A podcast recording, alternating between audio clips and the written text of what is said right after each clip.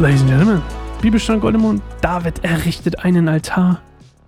Quasi als Zeichen der Erneuerung seines Bundes mit Gott und ähm, der Sühne. Das ist ein Wort, was ich mal gefunden habe hier irgendwo.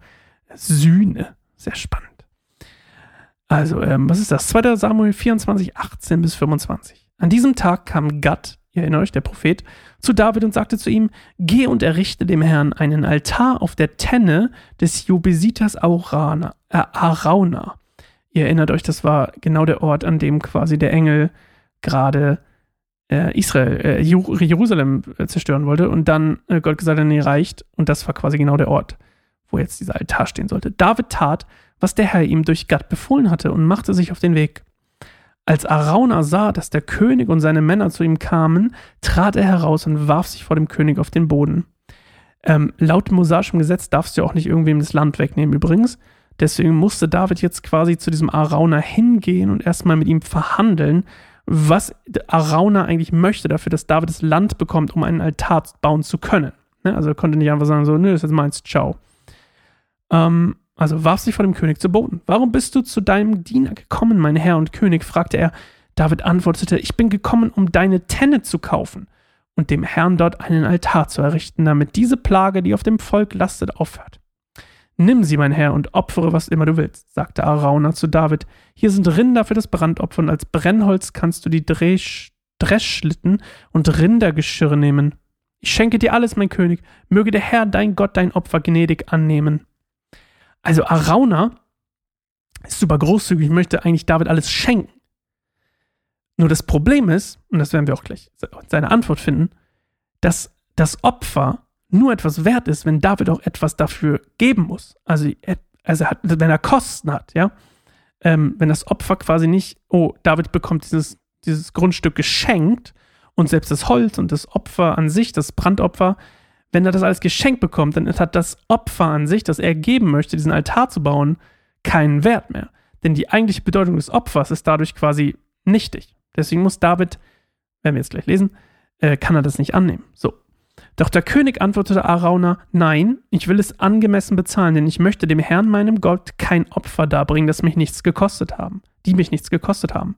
Und David zahlte ihm 50 Silberscheckel für die Tenne und die Rinder, er errichtete dem Herrn einen Altar und brachte Brand- und Friedensopfer dar.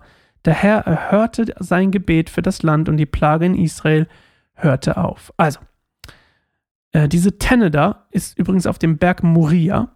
Das ist nördlich außerhalb der Mauer von Davids Jerusalem, also gerade knapp außerhalb der Mauer.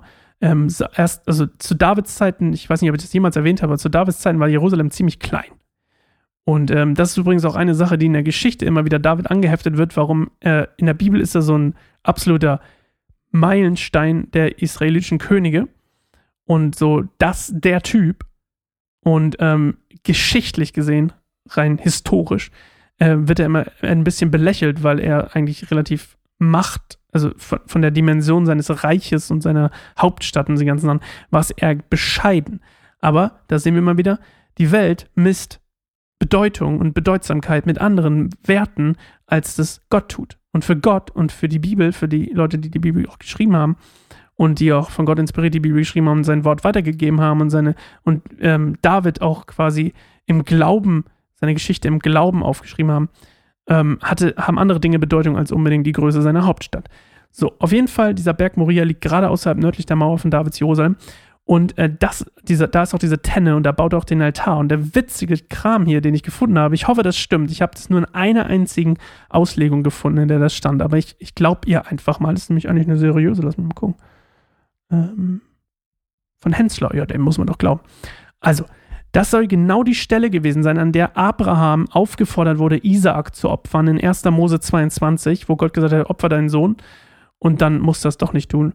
Und es ist trotzdem auch die gleiche Stelle, an der später Salomo seinen Tempel baut. 1. Chroniken 22.1, könnt ihr mal nachgucken. Also 1. Mose 22.2, Abraham soll Isaac opfern, genau an der Stelle. Und Salomo baut seinen Tempel, 1. Chroniken 22.1, genau an dieser Stelle. Und ähm, also eine sehr bedeutsame Stelle. Ähm, für eigentlich nicht nur ihn, und, sondern schon die Generation, wie gesagt, Abraham davor und Salome nach ihm. Und ähm, ja, finde ich sehr spannend, dass, er, dass der ähm, Arauna quasi ihm alles schenken will und ähm, das dann aber nicht zählen würde, weil das Opfer dann nicht für ihn nichts kostet und er es deswegen ablehnt. Wir, meine Freunde, hören uns morgen wieder. Dann, weil das war jetzt tatsächlich das letzte Kapitel, letzte Teil von 2. Samuel. Morgen springen wir in 1. Könige 1. David im hohen Alter. Und äh, das ist quasi dann im ersten Könige-Teil. Da geht es schon vorwiegend um Salomo. Aber David lebt noch und ähm, es geht quasi nur noch darum, dass jetzt aber noch die Vorbereitung passiert für einen neuen König und wie David quasi das managt von ihm, seinem Tod und dann eben Salomo ähm, äh, auf dem Thron. So, das hören wir morgen. Freue mich drauf. Neue Folge, neues Glück. Ich bin Sascha. Macht's gut. Ciao.